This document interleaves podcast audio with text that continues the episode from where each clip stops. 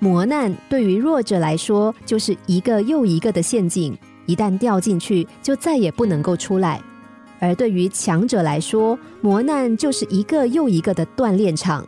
经历了磨练之后，就好像浴火重生一样，能够让他的能力更加的强大。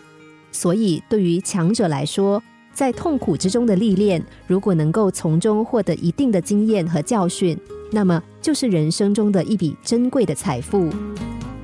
有个父亲十分溺爱他的女儿，他总是担心女儿受伤，所以从女儿出生之后就处在父亲的完全保护之下，不让她下地行走，无论是哪里都是由他抱着去。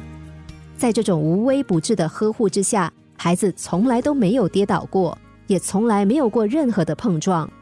但是这并不是一件好事，因为女孩从来没有下地走过路。让她的双脚萎缩，比正常人的下肢细小，而且没有力量。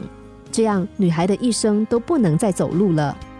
尽管父亲帮助女孩避免了碰撞，但是这样的过度溺爱，却让孩子在未来承担了不能够行走的悲剧。本来想让孩子不用承担痛苦，但是却为孩子带来了更大的痛苦。在人的一生中，痛苦是避无可避的，而且在痛苦中的磨练，能够让我们变得更加强大。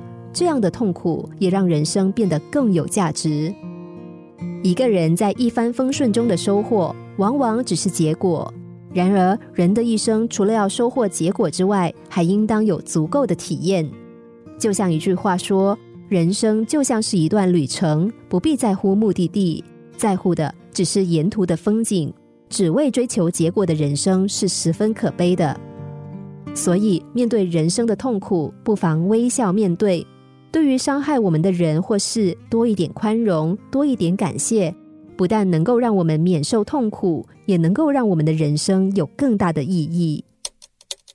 心灵小故事，星期一至五晚上九点四十分首播，十一点四十分重播。重温 Podcast，上网 U F M 一零零三 t S G。